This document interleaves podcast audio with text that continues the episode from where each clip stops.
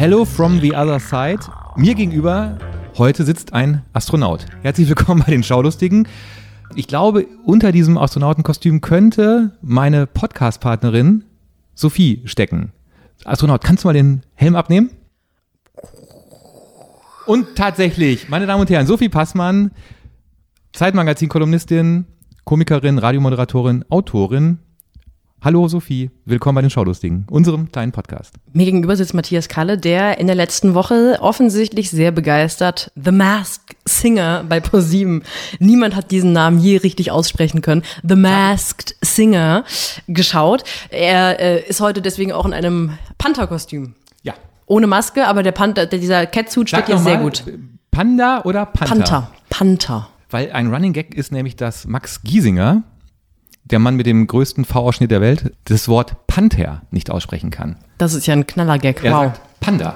Haha. Ja. Was haben wir alle gelacht über Max Giesinger? Welcher Schauspieler konnte eigentlich das Wort Penguin nicht aussprechen?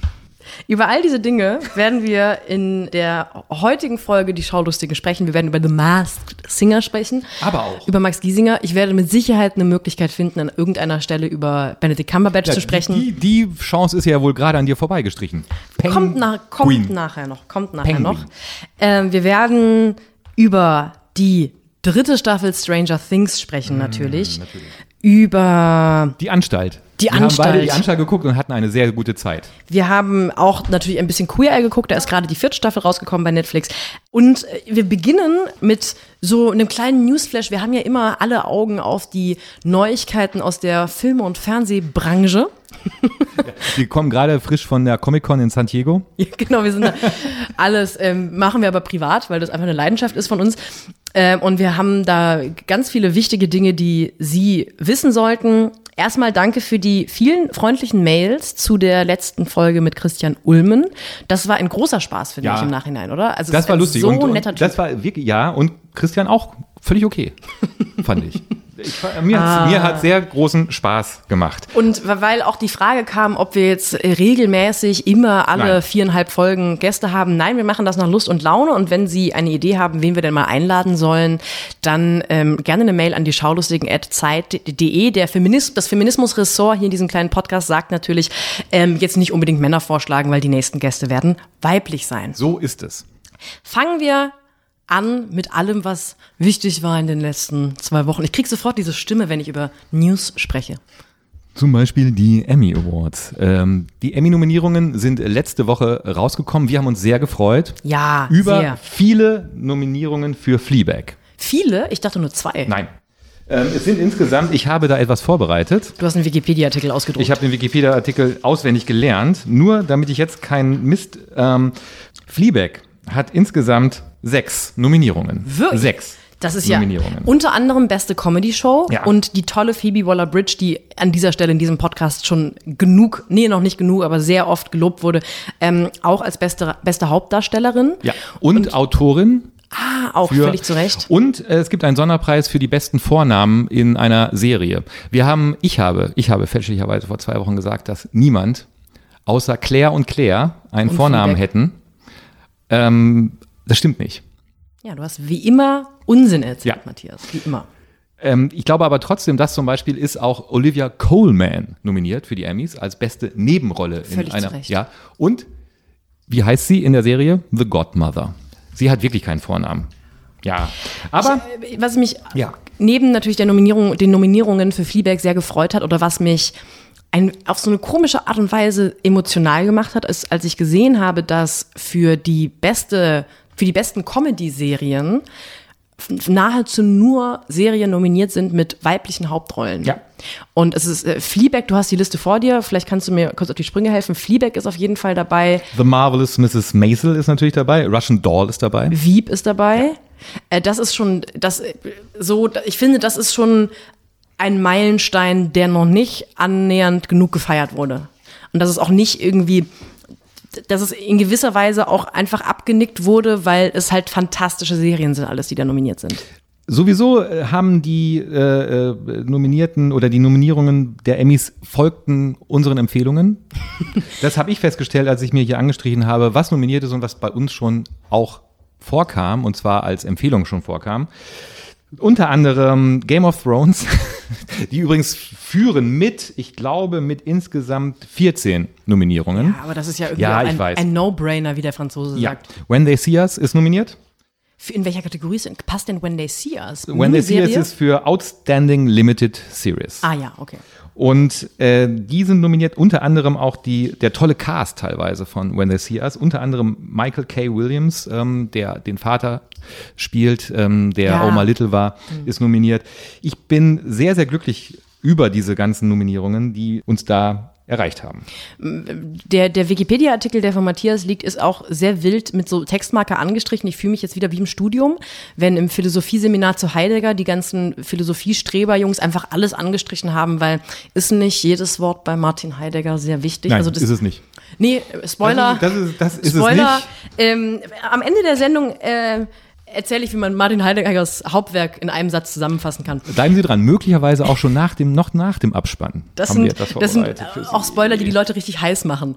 Ich rede am Ende der Folge noch ein bisschen über Martin Heidegger. Bleiben Sie auf jeden Fall dran. Bevor du über Martin Heidegger redest, rede doch bitte über etwas, wo ich nicht mitreden kann. Nämlich du freust dich sehr über die Neuauflage von Gossip Girl. Ja, es kam auch die Meldung, dass Gossip Girl nach acht Jahren, nach Serienende vermeintlichem, wieder neu aufgelegt wird. Es ist noch nicht klar, ob mit denselben Hauptdarstellern und Hauptdarstellerinnen, aber es soll die Welt weitergeführt werden. Gossip Girl ist ich würde sagen, das, was für deine Generation 90210 ist, weil es in einer eigentlich vermeintlich fabelhaften Welt spielt, nämlich der Upper East Side von New York. Es sind nur absurd reiche Kinder und ich meine damit wirklich Immobilienmogulreich. Alle gehen zu Tiffany's shoppen und gehen morgens Macarons frühstücken und sind natürlich auf irgendwelchen High-End-Elite-Highschools und sind natürlich trotzdem genauso unglücklich wie jeder 16-jährige Teenager auch. Dazu sind alle voller Intrigen und unglücklicher Liebe und, und traurigem Sex, all diese Dinge. Und ich habe mir dann, weil mich das irgendwie gefreut hat, dass Gossip Girl neu aufgelegt wird, nochmal meine Lieblingsstaffel, nämlich die vierte, angeschaut und habe festgestellt, dass Gossip Girl so eine Serie ist, die sehr schlecht altert.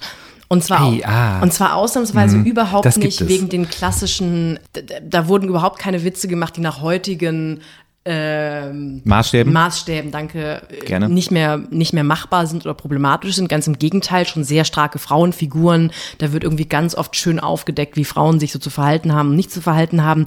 Aber die Produktion ist unterirdisch. Es ist unterirdisch geschrieben. Es ist teilweise sind die Hauptdarsteller, vor allem die Hauptdarstellerinnen, so unterirdisch scheiße besetzt, weil das einfach Leute sind, das sind überhaupt keine Schauspieler. Das ist einfach, du hast das Gefühl, die haben wirklich Mühe, den Ton, den, den Text gerade auswendig zu lernen und, und, und vor der Kamera vorzutragen. Gibt es, gibt es aus Gossip Girl irgendjemand, der nach Gossip Girl eine steile Karriere gemacht hat? Wie ich glaube, bei Gilmore Girls gab es das ja. Katie Holmes, glaube ich, hat bei Gilmore Girls mitgespielt. Also von dem Hauptcast, das ist witzigerweise haben die meisten Karrieren gemacht, aber dann auch nicht in der Schauspielerei. Also der Schauspieler, der Chuck Bass spielt, der hat eine, äh, ich glaube, eine Rockabilly-Band, was so gar nicht zu seinem Charakter passt, weil er spielt den, den Ultraschnösel, der mit 17 schon irgendwie einen Doppelreiher ähm, trägt zur Highschool. Und seine Freundin, Nicht-Freundin, ist auch Musikerin. Die einzige, würde ich sagen, die eine Karriere gemacht hat und bekannt wurde durch Gossip Girl, ist eine, die nur eine Staffel auftaucht, nämlich Clémence Poesie, die ja, ich glaube, mal in Bond Girl gespielt hat auch. Und danach, also französische tolle Schauspielerin, die einfach aussieht wie die Kli- Klischee-Französin. Die wird, glaube ich, als wir uns schon mal drüber unterhalten haben, habe ich sie verwechselt mit Lea Seydoux. Ja, Ja. also die andere strahlend schöne Schauspielerin aus Frankreich, die irre cool ist und immer ähm, eigentlich wahrscheinlich in Trenchcoats von Burberry ins Bett geht. Genau, deswegen Gossip Girl ist leider nicht, ist leider nicht gut gealtert. Ich freue mich natürlich trotzdem irre auf die nächste Staffel. Und worüber wir uns auch freuen, ist, dass ähm, niemand in Nico Hoffmanns Hitler-Serie mitspielen möchte. Diese Nachricht kam Samstag. Das war ein schöner Das, Samstag. das war ein sehr schöner Samstag. Äh, äh, Nico Hoffmann äh, versucht, eine Hitler-Serie zu produzieren und es gibt nur Absagen von Schauspielern. Nico Hoffmann, natürlich, wer kennt ihn nicht, Uferchef, Traumfabrik, Vorsitzender, einer, der die ganz großen Geschichten unserer Mhm. Bundesrepublik auf die Leinwände und in die Bildschirme der Bürgerinnen und Bürger bringt, hat so eine kleine Affinität zu der guten alten Zeit, Ja, allerdings. aka Ja. Hitler. ja.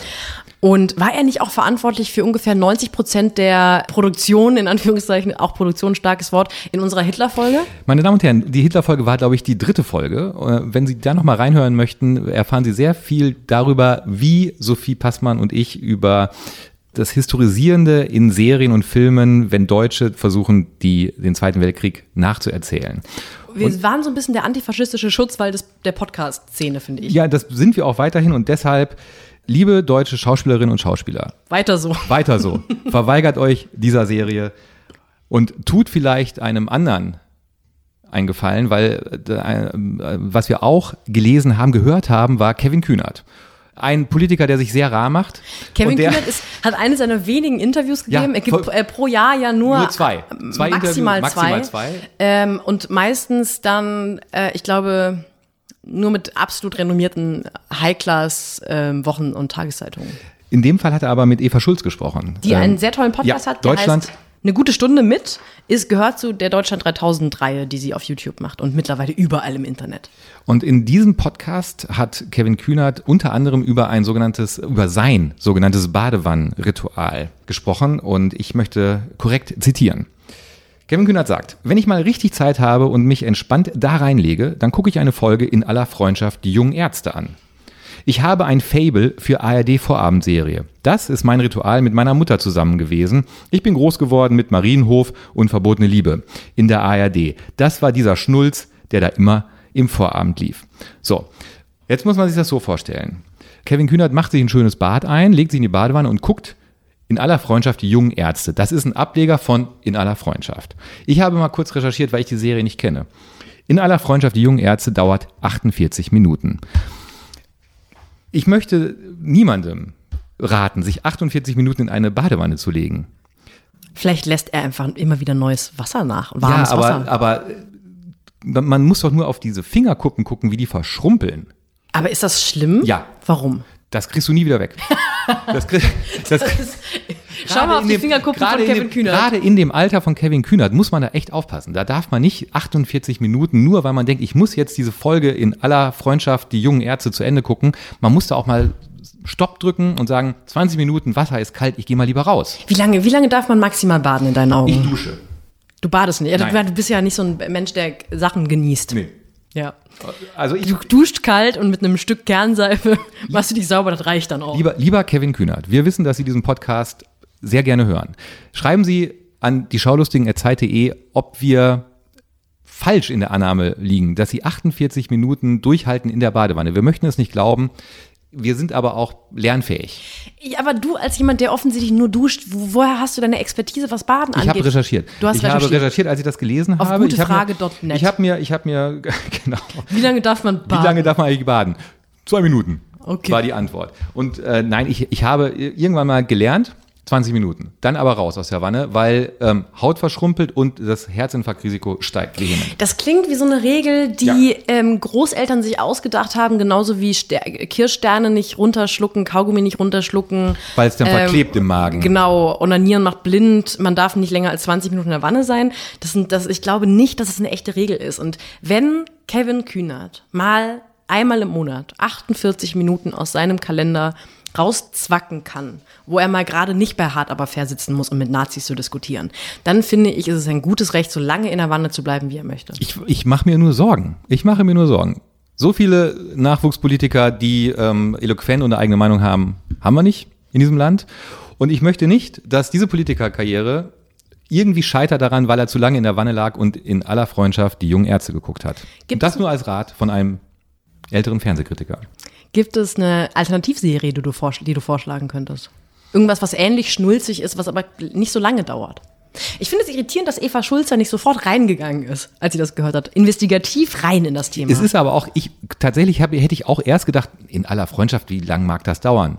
Viertelstunde, 20 Minuten, 25 Minuten, dann ist das ja auserzählt. Ich habe dann wirklich investigativ recherchiert, habe ähm, unser Ressort gebeten, mir zu helfen, habe dann rausgefunden, 48 Minuten.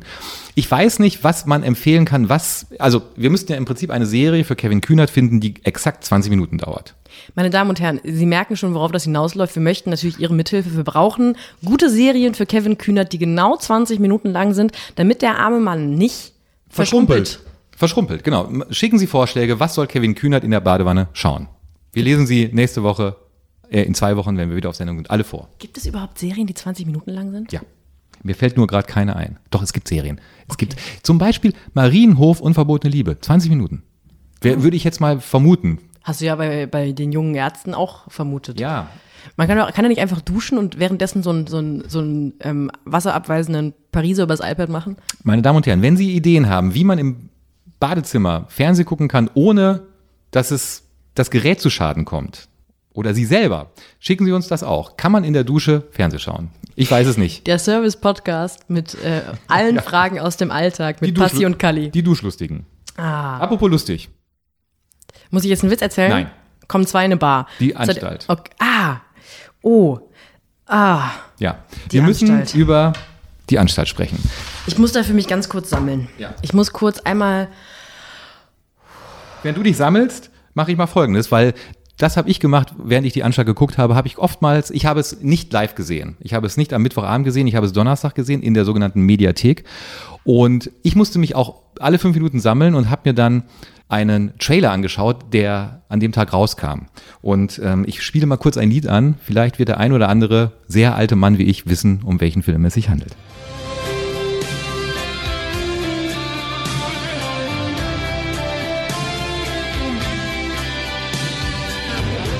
Ganz jungen genau. Ärzte. Die jungen Ärzte in aller Freundschaft. Nein, umgekehrt. Es war natürlich Top Gun. Das war die Titelmusik von Top Gun aus dem Jahr 1986 und 33 Jahre später gibt es Top Gun 2. Jetzt erst recht. Nee, er heißt Top Gun 2 Maverick. Maverick ist der Name von Tom Cruise, der die Hauptrolle spielt. Und ich habe diesen Trailer gesehen und ich habe immer, wenn ich die Anstalt nicht mehr ertragen habe, mir den Trailer von Top Gun 2 Maverick angeschaut. Und das war sehr, sehr oft. Die An ich, du merkst schon, ich habe. Du möchtest eigentlich nicht drüber reden. Ich möchte, ich, ich, ich habe mich selber in so eine komische Situation manövriert, weil ich habe dich gebeten, Ja. dass wir über die Anstalt sprechen. Aus zwei Gründen. Einen Grund, zwei Gründen.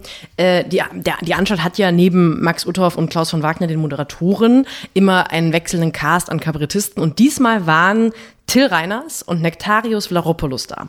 Beide, beides Herren, die ich aus meinen alten Poetry Slam Tagen kenne. Ich halte Till Reiners, ähm, obwohl ich nicht zu Superlativen neige, meistens in der Comedy- und Kabarettszene, für mit Abstand einen der besten Stand-Up-Comedians Deutschland. Irre lustig, ein irres neues Programm heißt Be Be Bescheidenheit. Ähm, du musst gar nicht so ironisch husten. Nein, ich- ich mich Großer Fan von Till Reiners. Ich habe mich verschluckt. Ich hatte in den letzten Jahren nicht mehr so sehr auf dem Schirm, was Nektarios Vlaropoulos gemacht hat, aber ich habe ihn immer sehr geliebt. Und ich dachte, wenn die beiden bei der Anstalt sind, dann muss diese Folge ja total geil sein. Was du da noch nicht wusstest, war, dass Klaus von Wagner nicht da war. Klaus von Wagner war, keine Ahnung, verhindert, hatte keine Zeit und deshalb hat Erwin Pelzig übernommen. Und was ich nicht wusste, mehrere Sachen wusste ich nicht. Ich wusste, dass der Mann, der auf der Bühne Erwin Pelzig ist, überhaupt nicht Erwin Pelzig heißt. Der hat einen anderen Namen. Erwin Pelzig ist eine Kunstfigur. Du dachtest wirklich, ein Kabarettist heißt echt Erwin Pelzig? Erwin Pelzig? Ja. Okay. Ich finde Erwin Pelzig einen vollkommen normalen Namen. So. Okay. Und dann verstehe ich aber nicht, was ist es für eine Kunstfigur, der zum einen aus diesem Namen besteht, zum anderen aus einem Korthütchen und einer Herrenhandtasche. Das sind Utensilien, die ich nicht verstehe. Das Kabarett.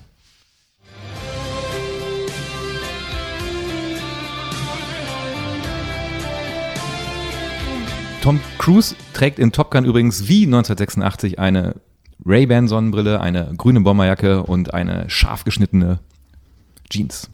Das nur am Rande erwähnt. Na, also Erwin Pelzig. Ich war auch äh, nie ein großer Fan und mit großer Fan meine ich, ich habe nicht ansatzweise auch nur eine Minute ertragen, was er jemals gemacht hat. Also weil ich habe das Gefühl, es gibt in dieser Generation Kabarettisten so eine Idee, wenn man eine Kunstfigur erstellt, kann man das sagen, was man immer sagen möchte ohne dass man als reaktionärer Vollidiot abgestempelt Ja. werden kann. So ein bisschen wie, ich glaube, Dieter Nuhr hätte sich clevererweise einfach anders nennen sollen und sich irgendwie ein lustiges Accessoire umhängen sollen, dann würden alle sagen, oh, das ist aber die, ganz- der legt aber den Finger in die Wunde, ui, ui, ui, ui. Und das ist ein bisschen bei Erwin Pelzig so, ähm, dass der manchmal, habe ich das Gefühl, Sachen sagt, die der, die das Volk auch denkt und spürt. Und es ist halt meistens irgendwie wahnsinnig plump und auch teilweise kratzt es hart am Populismus. Das Volk hat in der Folge der Anstalt eine große Rolle gespielt. Das Volk wurde äh, ja zu neuen Höhen äh, heraufbeschworen. Es war teilweise fand ich es sehr sehr unangenehm. Du hast schon das Wort Populismus genannt. Ich fand es wirklich teilweise erschreckend. Ich glaube, das Überthema war Demokratie. Ja. Ähm, das zog sich und und wenn man die Anstalt gesehen hat, zu Ende gesehen hat, musste man den Eindruck haben, wir leben in einem Bananenstaat, in dem überhaupt nichts funktioniert. Und ähm, wie aber vor allem Uthoff und Pelz sich das auch rübergebracht haben. Und es gab noch natürlich noch eine dritte Kabarettistin, die zu Gast war, nämlich ähm, Nelly Tausendschön. Die war auch noch zu Gast und hat einen Vortrag gehalten, über den du vielleicht noch gerade äh, nachher noch was sagen kannst ähm, mhm. oder auch lieber nicht. Es war eine auf Applaus heischende, effekthascherische Volkskabarett-Sendung. Ich kann es nicht anders sagen, wie, wie, wie tief mich das erschüttert hat, was ich da im Fernsehen sehen musste. Die Bildzeitung hat doch dieses Ding, diese Marketing-Sache am Laufen, dass sie so völlig eigenartige Produkte benutzen und dann daraus die den, Volksbibel. Volks, den Volksmixer ja. so draus machen. Volksbibel, den Volksvibrator. Ich habe mal, ich hab mal bei C&A vor Jahren, da war ich noch ein Kind eine Hose gekauft. Das war so eine Thermohose für irgendwie einen Schneeurlaub. Das war die Volkshose, weil die war von der Bildzeitung. Und so ein bisschen so habe ich das Gefühl, diese Ausgabe der Anstalt war ähm, die Volksanstalt. Das weil, war die Volksanstalt. Äh, weil die, die Bildzeitung, das was in der Bildzeitung jede Woche auf Twitter als ganz böser, dummer das Volk verhetzender Populismus abgetan wird, wird in der Anstalt mit ähm, ein bisschen mehr Nebensätzen vorgetragen und ist dann auf einmal die ganz feinsinnige äh, Kabarettsache. Wie gesagt, diese Folge. Ich finde, die haben auch durchaus Folgen, wo ich zumindest diesen Populismuskern nicht so sehe. Ich nicht. Aber ich bin also es gab eine Sache, die haben ja immer so, eine, so ein Board, das sie irgendwann rausholen, wo sie Sachen vermeintlich erklären, wo sie zeigen wollten, dass die Gewaltenteilung in Deutschland, also das, das, Kernelement jeder Demokratie und eben äh, das, was jede Demokratie haben muss, nicht existiert. Und das, das hat mich erstens in diesen ganzen zehn Minuten an jedes politikwissenschaftliche Seminar, das ich jemals besuchen musste, erinnert, weil das einfach, es war nicht, es hatte kein Esprit, es hatte keinen Humor, es war ähm, wirklich völlig pointenarm und es war am Ende nichts anderes als Zweitsemester Povi. Ähm, ja, erklär doch mal, warum die Türkei eine Autokratie ist oder eine Demokratie auf dem Weg zur Autokratie. Und dann war es vor allem auch falsch. Also das Beispiel, was die benutzt haben, um ihre These zu stützen, dass Deutschland keine saubere Gewaltenteilung hat, war am Ende, dass Verfassungsrichter in Deutschland parteinah berufen werden. Das ist auch tatsächlich so. Nichtsdestotrotz daraus abzuleiten, dass keine richtige Gewaltenteilung in Deutschland herrscht, das ist schon, vor Wut habe ich gerade meinen Kuli kaputt gemacht. Das kann ich bestätigen. Ich muss ähm, ihn gleich wieder das, heile das, machen. Das ist schon äh, wirklich also entweder die wissen, dass es falsch ist und machen es, weil sie wissen, das Publikum wird da johlen und applaudieren, oder sie denken wirklich, dass sie als allererste eine ganz große Wahrheit aufgedeckt haben. Also Generationen von Politikwissenschaftlern und Politikwissenschaftlerinnen haben noch nicht begriffen, was die Anstalt mit ihrem Autorenteam äh, binnen weniger Wochen zusammengeklöppelt hat.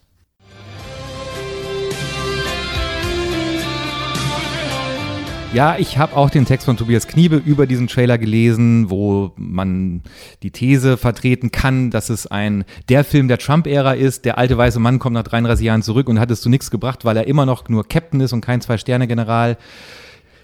Immer noch besser als die Anstalt.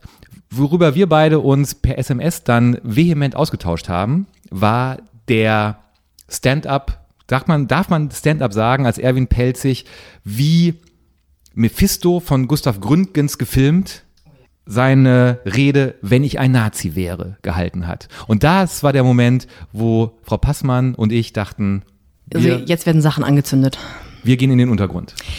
Also es gibt bei der Anstalt, ich finde aber auch vor allem bei solchen Kabarett, alten Kabarettformaten wie den Mitternachtsspitzen immer wieder so Elemente, die filmisch und, und also die werden anders ausgeleuchtet, die werden anders gefilmt und dann halten ja meistens alte weiße Männer Ansprachen ans Volk und ich glaube, die tun das in dem Glauben, da halte ich jetzt mal diese ganz große pathetische Rede, die allen noch jahrelang ein Gänsehaut und die auch noch in Jahrzehnten in, in Komikseminaren gezeigt wird als Beispiel ja. für brillantes Handwerk. Ja. Es war einfach eine minderwertig getextete, peinlich Pat- schlecht vorgetragene, pathetische Nazi-Kabarettrede, wo de- der, der Gag war, ich sage, wenn ich ein Nazi wäre, würde ich das und das machen. Am Ende ein großer Appell an, lasst uns die Mitte der Gesellschaft ähm, verteidigen, hätte man auch cleverer formulieren können und auch vor allem lustiger vortragen können. Und es war, trotzdem blieb am Ende so ein, so ein volkstümlicher, so ein volkstümlicher Nachgeschmack. Es war einfach nicht gut. Und alles in allem muss ich trotzdem sagen, ich fand Till Reiners und Nektaris Villeropoulos sehr lustig und sehr gut. Und ich bin dann natürlich maximal befangen. Aber ich finde, was die im Gegensatz zu vielen anderen Leuten, die da oft auftreten, sehr gut gemacht haben, ist, den nicht selbstgeschriebenen Text haben sie sehr gut gespielt. Ähm, ich finde, äh, gerade Till Reiners hat das geschafft, dass man ihm gerade abnimmt, dass er als Till Reiners äh, Sachen sagt, die er auch sonst sagen würde. Und das, finde ich, ist bei ganz vielen Leuten, die da zu Gast sind, oft überhaupt nicht der Fall. Nichtsdestotrotz, liebe Twitter-Freaks, wenn ihr euch mal wieder seltsame Allianzen bildet auf Twitter, ähm, weil ihr wieder die Abschaffung der Rundfunkgebühren fordert, weil Frank Plasberg talkt. Ich glaube, eine Folge wie diese Folge von Die Anstalt ähm, sollte euch mehr zum Nachdenken geben als jede Talkshow, die Frank Plasberg verhunzt, weil da ist die Verhunzung so offensichtlich und die Anstalt macht es etwas subtiler. Aber zu euren komischen Twitter-Allianzen, was Frank Plasberg angeht, da kommen wir an anderer Stelle nochmal zu. So, das war das. Jetzt kommen wir zu richtig geilem Unterhaltungsfernsehen. Wahnsinn. Die erfolgreichste Show zurzeit im deutschen Fernsehen. The, Ma Sag es bitte nochmal. The Masked Singer. The Masked Singer auf Pro7 donnerstags um Viertel nach acht bis Viertel nach zwei. Bis, bis mitten in die Nacht. bis morgens um sieben. letzten Donnerstag, also Entschuldigung, vorletzten Donnerstag, eine Quote von 27,2 Prozent. Tagessieg. Mal wieder. Aber auch schon ganz schön geil, dass The sowas noch Masked geht. Singer. Dass eine Quote von 27 Prozent noch geht in unseren Zeiten Und heutzutage. es ist live. Das darf man auch nicht vergessen. Es ist live. Für alle, für die drei Podcast-Hörer, die The Masked Singer noch nicht gesehen haben, es ist genau so, wie es heißt.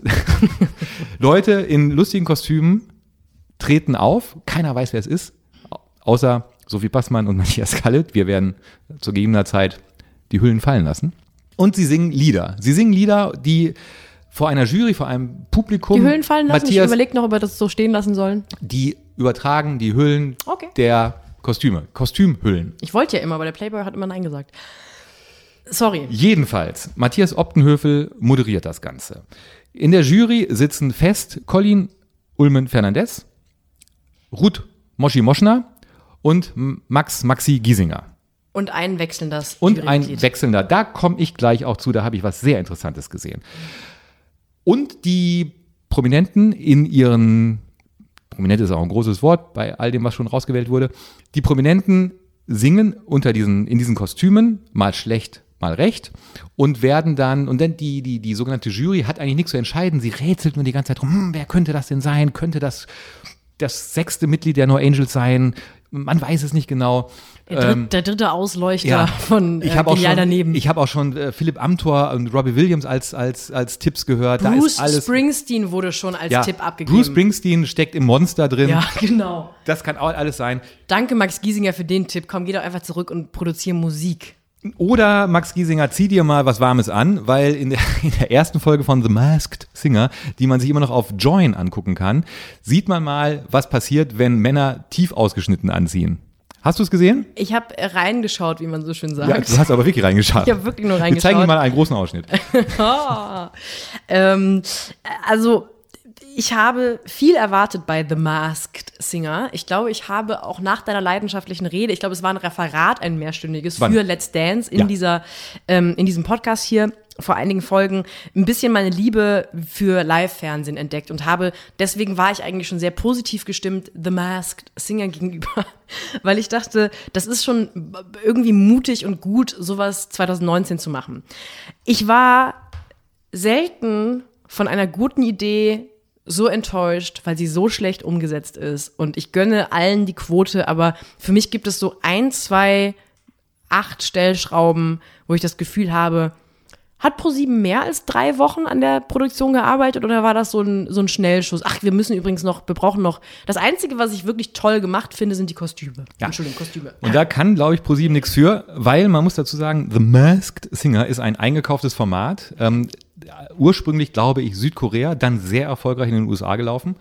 Und dann hat ProSieben einfach zugeschlagen. Und ich glaube, ein Problem ist einfach, dass es in Deutschland keine Prominenten gibt, die bei sowas so mitmachen können, dass man ausflippt, wenn der Astronautenhelm sich lüftet und die selbstironisch genug sind, um sich quasi zehn Folgen lang in so einem Kostüm zu bewegen und zu singen. Das gibt es einfach nicht. Das merkte man bei den vier sogenannten Prominenten, die bis jetzt rausgewählt wurden vom Publikum und die dann äh, sich zeigen mussten. Mir fallen jetzt schon die Namen nicht mehr ein und ich habe sie mir sogar aufgeschrieben. Was mich am, in der, schon in der ersten Minute der Show verstört hat, war die, waren die billigen Einspieler. Es werden ja diese mit Ja. verschiedenen Hinweisen, die manchmal sehr vieldeutig, manchmal sehr eindeutig sind, werden eben Hinweise für das Publikum gegeben, wer hinter der Maske stecken könnte. Und die sind teilweise wie so zweites Jahr Filmschule. Also du merkst, das sind Statisten, die eigentlich auch in der Statistendatenbank nur taugen, um äh, wirklich in der dritten Reihe in der Ecke zu stehen. Und die übernehmen, die sollen dann so äh, lascive Cocktail-Mixerinnen spielen. Dann ist teilweise so ein trashiger Filter, so ein Sepia-Filter drüber gelegt. Ähm, ich meine, wir haben ja gerade schon angesprochen, es ist live. Und die haben sich, finde ich, an sich den guten Gag überlegt, dass man immer wieder so Pseudo hinter die hinter die Bühne schaltet und dann passieren peinliche Dinge. Aber das ist auch alles so, du merkst an, den an, das Timing stimmt dann nicht, dann ähm, fängt jemand an, hektisch seine lustige Szene zu spielen, obwohl die Kamera schon drei Sekunden drauf ist. Es wirkt alles so ein bisschen gehuddelt. Dazu kommt, finde ich auch, dass die Halle, in der das produziert wird, überhaupt kein bisschen imposant ist. Es Nein. ist sogar eher ein bisschen jämmerlich, finde Es ich. ist so ein bisschen Stadthalle. Es Ja. hat so ein bisschen Stadthallen so mit Mehrzweckhalle Ja, ja. Äh, in Durbach. Ja. Interessanterweise ist es so, dass Matthias Optenhöfel, von dem man wirklich einmal, eine, wenn man mal was Positives sagt, Matthias Optenhöfel war bis jetzt in jeder Show sehr gut angezogen. Ist er, war, immer, ja, oder? Er, Matthias Optenhöfel gut angezogen, aber das Problem ist, er war, ich fand ihn gut, als er Schlag den Raab noch moderiert hat, weil natürlich die Show Raab gemacht hat und nicht Optenhöfel. Optenhöfel ist ein guter Wingman, fällt mir gerade ein, bei Top Gun auch. Und, aber wenn er quasi alleine auf der Bühne steht und nur mit einem Astronauten, einem Engel und einem Monster, dann, äh, denn, dann erdrückt ihn diese Last. Auch diese Last, diese Live-Show jetzt selber wuppen zu müssen. Und das ist äh, leider auch ein bisschen schade und das macht dieses Live-Ding für mich auch so ein bisschen kaputt. Ich, äh, Andererseits, wenn ich das noch sagen darf, Bitte. der Effekt, der Effekt, wenn da, es gibt, es gibt, glaube ich, so zwei ähm, Kostüme, zwei Sänger, die äh, für Furore sorgen. Das ist eine ist der Engel und das andere ist der Astronaut. Und es gibt tatsächlich diesen Effekt bei der ersten Folge. Der Engel kommt als erster Sänger auf die Bühne und fängt an, ähm, zu singen. Der Effekt ist schon ganz geil. Also da, da kann, ich, kann, kann ich mich jetzt nicht vor verwehren, dass ich das jetzt nicht irgendwie interessant fand, diese, dieser, dieser Effekt, der dann entsteht, wenn jemand, den du nicht sehen kannst, von dem du nicht weißt, wer es ist, ist übrigens Bülent Ceylan, wenn der dann anfängt zu singen. Äh, und ich finde auch bei vielen ist es so, ja, egal, ich finde bei vielen ist es auch gar nicht mehr eine Frage, wer das sein soll. Die Jury rätselt dann immer so ein bisschen für, für das Gefühl noch rum, wer könnte das sein. Mein Highlight von The Masked Singer ist eigentlich äh, Colleen äh, Ulmen Fernandes oder Fernandes Ulmen? Ulmen Fernandes, oder? Colleen Ulmen Fernandes? Colleen Ulmen Fernandes. Ulmen Fernandes, die eine wirklich mit so einer reizenden äh, Detektiv-Spürnase versucht, irgendwelche Hinweise zu entschlüsseln und da teilweise wirklich mehr Mühe investiert in das Rausfinden, wer hinter Ja. den Masken steckt, als der Verfassungsschutz beim Rausfinden von rechtsradikalen Terrornetzwerken. Das macht sie sehr gut. Da hat sie auch, also mit, mit äh, Colleen Ullman Fernandez möchte ich nicht Scotland Yard spielen, weil äh, sie, sie hat auch immer eine These. Ich glaube, sie hatte noch nie irgendetwas richtig, aber darum geht's ja nicht. Es geht ja darum, dass man ihr den Spaß am, am Nachdenken, am Aufdecken anmerkt und, und durch sie lebt diese Show so ein bisschen auf. Ja. Das kann man ohne weiteres sagen.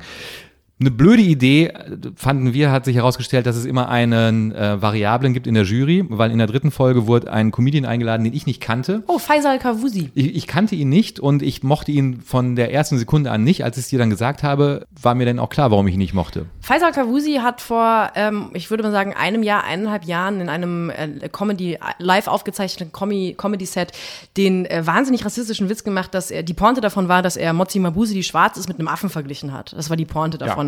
Und ähm, der hat dann daraufhin, wenn ich das richtig in Erinnerung habe, auch irgendeinen Comedy-Preis nicht gewonnen. Das war aber die einzige Reaktion auf diesen äh, wirklich wahnsinnig menschenverachtenden und ultrarassistischen Witz.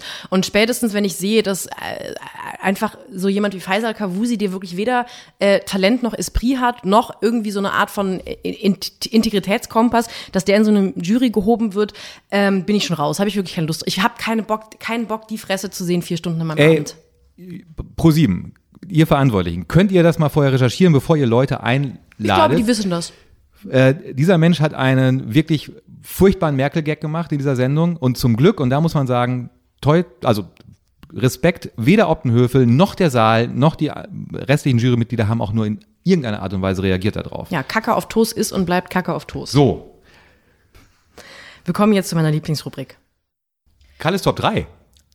Der Willemsen der Woche. Ah. Ich habe mich wieder ein bisschen durch Roger Willemsen Interviews ge gekämpft auf YouTube. Und es gibt einen Auftritt bei Harald Schmidt. Das war ähm, in den guten Zeiten von Harald Schmidt. Eigentlich war Roger Willemsen da, um, ich glaube, den neuen Film Der Wichser zu bewerben, wo er einen Gastauftritt hat.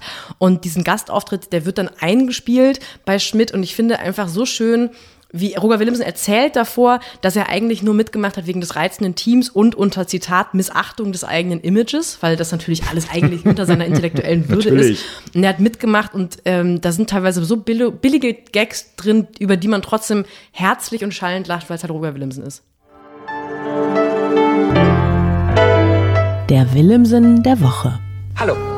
Ich bin Roger Willemsen. Sie kennen mich aus Sendungen wie Willemsens Woche, Aspekte oder Alarm für Cobra 11.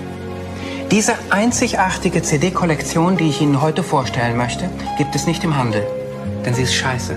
Schleim Live präsentiert. Das London Philharmonic Orchestra spielt für Sie die schönsten Klingeltöne der Welt. Bestellen Sie jetzt. Die ersten 500 Anrufer erhalten von uns kostenlos eine Handvoll Sand. Sand. Sand. Ah. Das war der Williams der Woche. Er fehlt. Was nicht fehlt, sondern seit einer Woche wieder da ist, ist die vierte Staffel von Queer Eye. Yes, Queen! Ich finde, man muss gar nicht viel dazu sagen. Es ist weiterhin fabulous. Es treibt einem die Tränen in die Augen. Es ist immer noch großartig. Sie haben sich bei der Auswahl der Protagonisten und Protagonistinnen wieder selbst übertroffen. Die erste Folge ist mit Jonathans Highschool-Lehrerin. Kathy Dooley. Es ist einfach Kathy toll. Dooley. Es ist einfach toll. Hast du noch irgendwas dazu zu sagen, außer dass es toll ist? Es ist wahnsinnig toll. Wenn Sie uns vor drei Monaten nicht geglaubt haben, was Queer Eye angeht, dann glauben Sie uns bitte jetzt und schauen Sie vielleicht als erstes die vierte Staffel, dann aber die erste, dann die zweite und dann vielleicht noch die dritte. Aber fangen Sie bitte an, Queer Eye zu schauen. Schauen Sie nichts von dem, was wir bis jetzt genannt haben, sondern schauen Sie einfach nur Queer Eye, weil das ist sehr, sehr gutes, sehr, sehr menschliches, sehr, sehr tolles Fernsehen.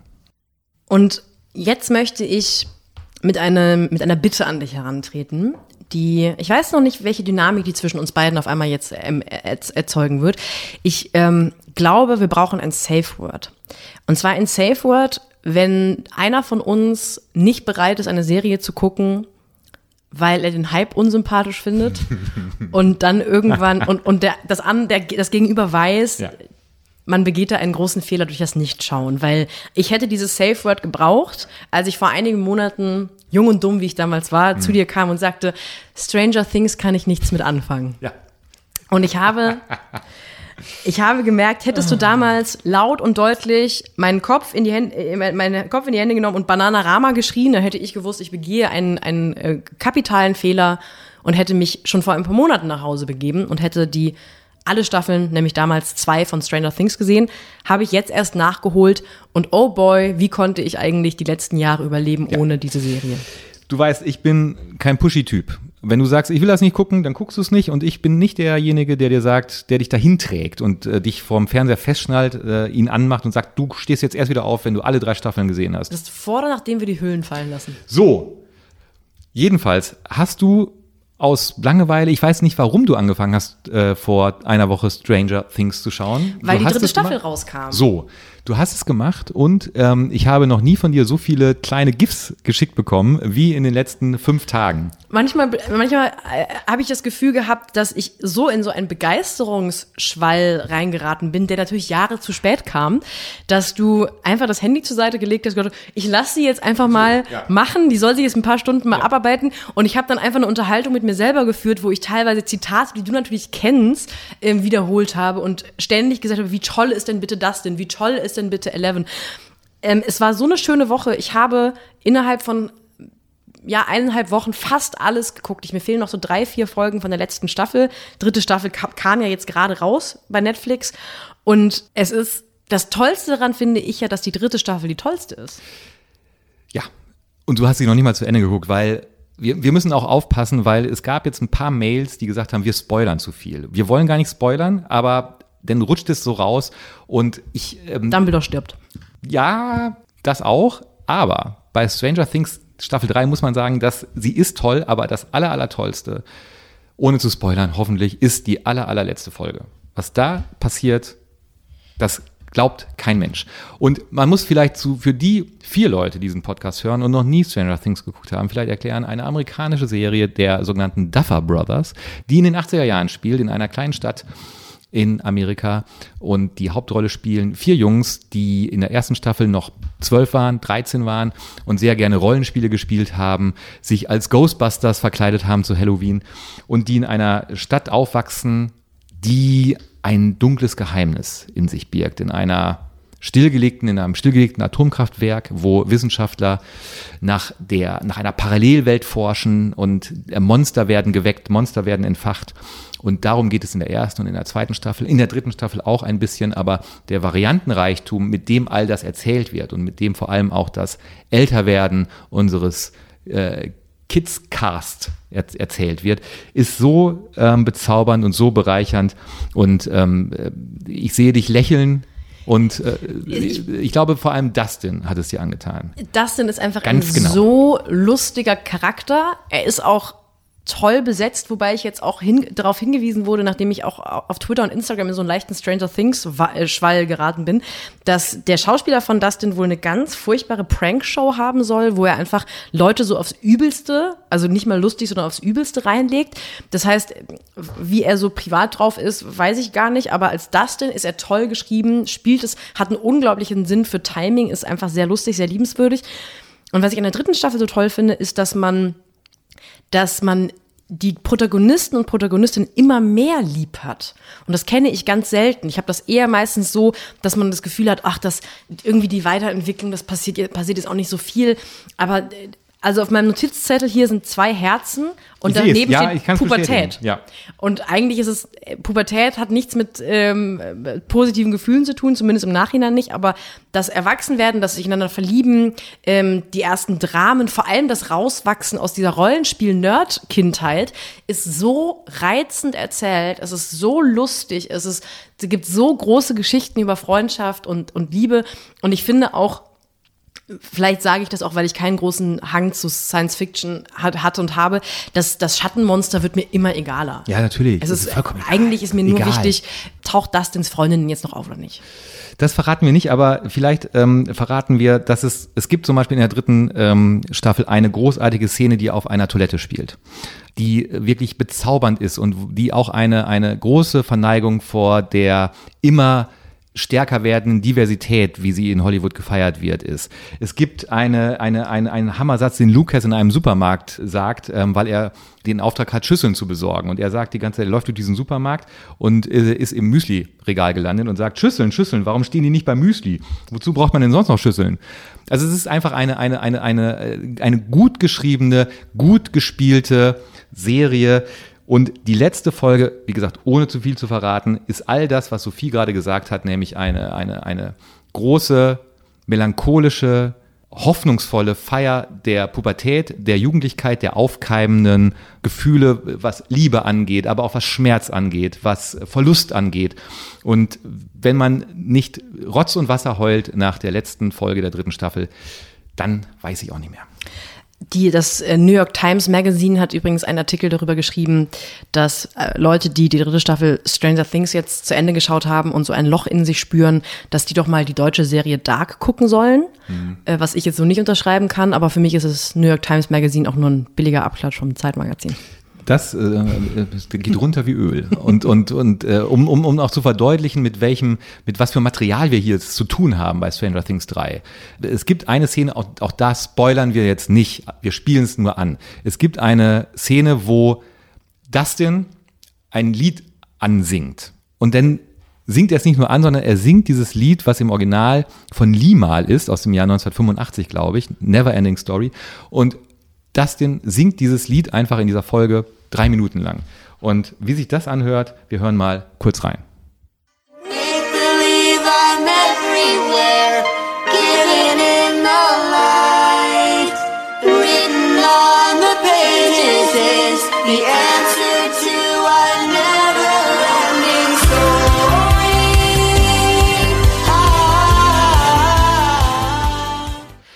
Ja. Die, äh, die Clique hat ja das eigentlich nur eine einzige Regel: Friends don't lie. Friends don't lie. Freunde lügen nicht. Ja. Und in der dritten Staffel gibt es dann äh, einen ganz kurzen Dialog, der finde ich das Pubertäre sehr schön zusammenfasst. Dann sagt nämlich eine ganz empört: Friends don't lie. Und dann sagt Max, die andere weibliche Protagonistin, Boyfriends lie. Yes. Ach, so schön. Und, und damit ist du hast vollkommen recht, lassen wir mal das Horror-Element, das Science-Fiction-Element außen vor. Stranger Things ist eine großartige Coming-of-Age-Geschichte, es ist eine Liebesgeschichte, es ist aber auch eine Eltern-Kind-Geschichte. Ähm, da kommen wir gleich nochmal zu, wenn ähm, wir zu Kalles Top 3 kommen. Und es wird klar, dass der wahre Horror des Lebens möglicherweise nicht ähm, in einer wie auch immer gearteten Parallelwelt liegt, sondern vielleicht im Verlassenwerden. Oh, und die dritte Staffel, das noch kurz, weil das ist mir ein ganz wichtiger Punkt hier auf diesem Zettel, gefällt mir auch so gut, weil Hopper noch mal eine ganz, der, der, der wird in der dritten Staffel der Comic Relief, yes. was er in den ersten beiden ja. nicht war.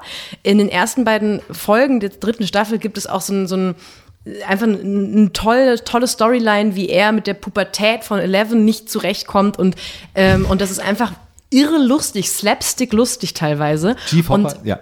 Und da, da gewinnt Chief Hopper auch noch mal so viel und die Serie gewinnt so viel. Gespielt von dem großartigen David Harbour, über den wir uns noch mal unterhalten, wenn wir in einer der nächsten Folgen über Oh ja. The Newsroom sprechen. Ich habe dich bereit. Ich, ja. ich habe mein, mein persönliches Bananarama war, dass du mit äh, Aaron Sorkin Serien nicht so viel anfangen kannst bisher.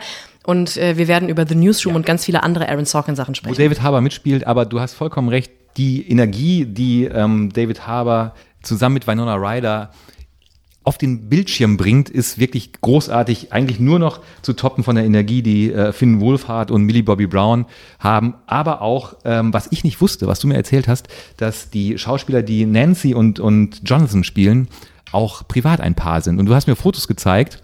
Toll. Wo ich dachte, ja. Macht bitte ganz viele symmetrische Babys, die wahnsinnig gut angezogen sind. Oder kriegt nie Kinder, weil das der Anfang vom Ende. Auf jeden Fall bitte lasst euch weiter fotografieren, wenn ihr knutscht. Es gibt, Sie merken es, es gibt sehr, sehr viele gute Gründe, Stranger Things zu gucken. Alle drei Staffeln. Machen Sie es bitte jetzt. Ich mache mich bereit für einen Trommelwirbel. Na, Moment, man muss dazu sagen, man muss dazu sagen, äh, ganz kurz, dass Stranger Things ähm, natürlich jetzt in einem Rutsch mit ähm, ähm, Rim of the World genannt werden muss, einer, einem, einer Netflix-Produktion, äh, ein, ein, ein 90-minütiger Kit-Content-Film, den wir ganz okay fanden, als wir uns den angeschaut haben. Ja, aber auch am Ende egal, wenn man Stranger Things geschaut hat. Jedenfalls hat Rim of the World uns dazu gebracht, zu, überlegen, weil es auch eine große Hommage an die Kid-Content-Filme der 80er Jahre war, dass ich doch, weil ich ja schon so alt bin, eine Top 3 über Kid-Content-Filme machen könnte. Ich mache. Ein Trommelwirbel, bekomme ich einen Trommelwirbel. Aber natürlich. Ich hoffe mal ausnahmsweise einen guten. Platz drei der besten Kid-Content-Filme, Die Goonies. Die Goonies, eine Geschichte ausgedacht von Steven Spielberg, der nicht selber Regie geführt hat, weil er, glaube ich, gerade in, den, äh, in der Produktion zu ähm, Das Reich der Sonne stand. Die Goonies, eine, eine ganz tolle Abenteuergeschichte über äh, vier 15-Jährige, die äh, verhindern wollen, dass ein Country Club da gebaut wird, wo sie wohnen und wo alles abgeholzt werden muss und die jetzt einen ganz, ganz viel Geld brauchen. Und wie der Zufall will, finden sie auf einem ähm, Dachboden eine äh, Piratenschatzkarte und sie versuchen, natürlich, und sie versuchen diesen Schatz zu finden und ich spoilere nicht, ob sie diesen Schatz finden oder nicht. Es ist jedenfalls eine rasante Geschichte, eine toll gespielte Geschichte und äh, eine der Hauptrollen der Kids spielt äh, die tragische Figur Corey Feldman, Hm. der uns noch bei Platz 1 äh, äh, begegnen wird.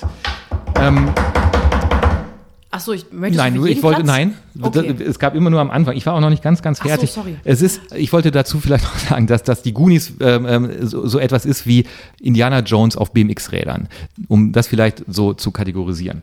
Das wäre Platz drei für mich.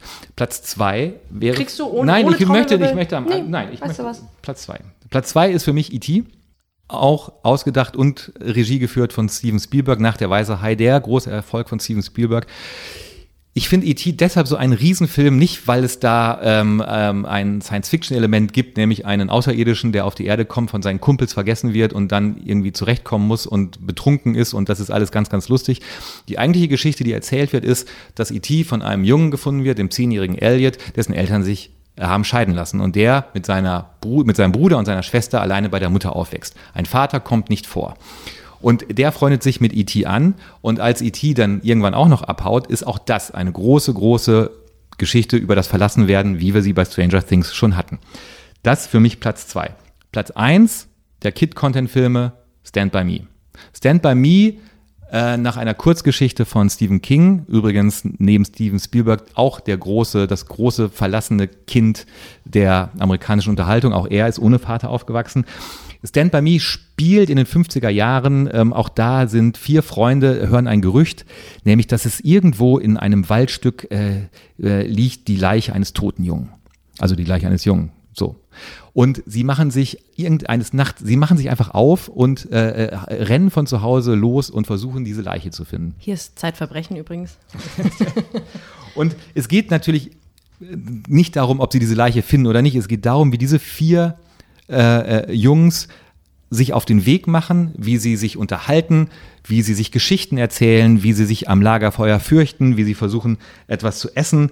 Und ähm, ich, äh, ich, ich möchte gerne, ich möchte gerne ähm, zitieren, was äh, Will Wheaton gesagt hat, der, ähm, der Schauspieler, der eine der Jungs gespielt hat und der ähm, über den ähm, Regisseur Rob Reiner und über die Besetzungsentscheidung, wie gesagt, Corey Feldman spielt dort mit und ähm, der leider, leider viel zu früh verstorbene River Phoenix spielt auch mit. Und Will Wheaton sagt, Zitat, Rob Reiner hat vier Jungen gefunden, die im Grunde genommen die Charaktere waren, die wir spielten. Ich war ungeschickt und nerdig und schüchtern, fühlte mich in meiner Haut nicht wohl und war wirklich, wirklich sensibel. River war cool und richtig klug und leidenschaftlich, sogar in diesem Alter wie eine Vaterfigur für einige von uns. Jerry war eine der witzigsten Personen, die ich je in meinem Leben gesehen habe. Und Cory, also Cory Feldman, war unglaublich wütend und in einem unvorstellbaren Zustand von Schmerz und hatte eine wirklich schlechte Beziehung zu seinen Eltern. Und das alles haben diese Kids, die damals 15, 16 waren, gespielt.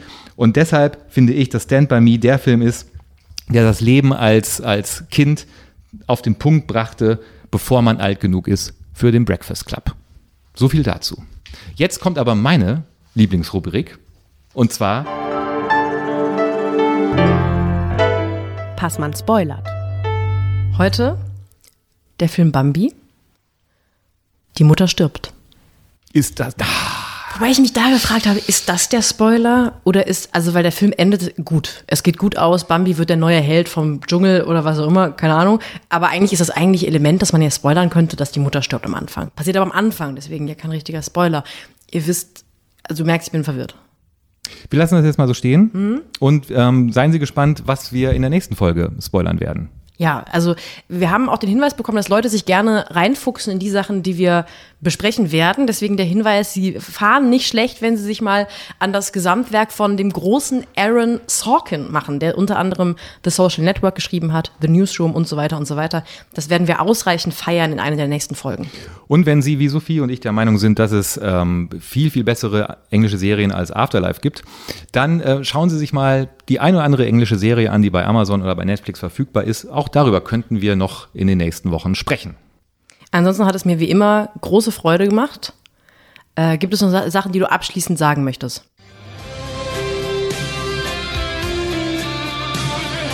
In diesem Sinne, Paris, Athen, auf Wiedersehen. Bis Denver.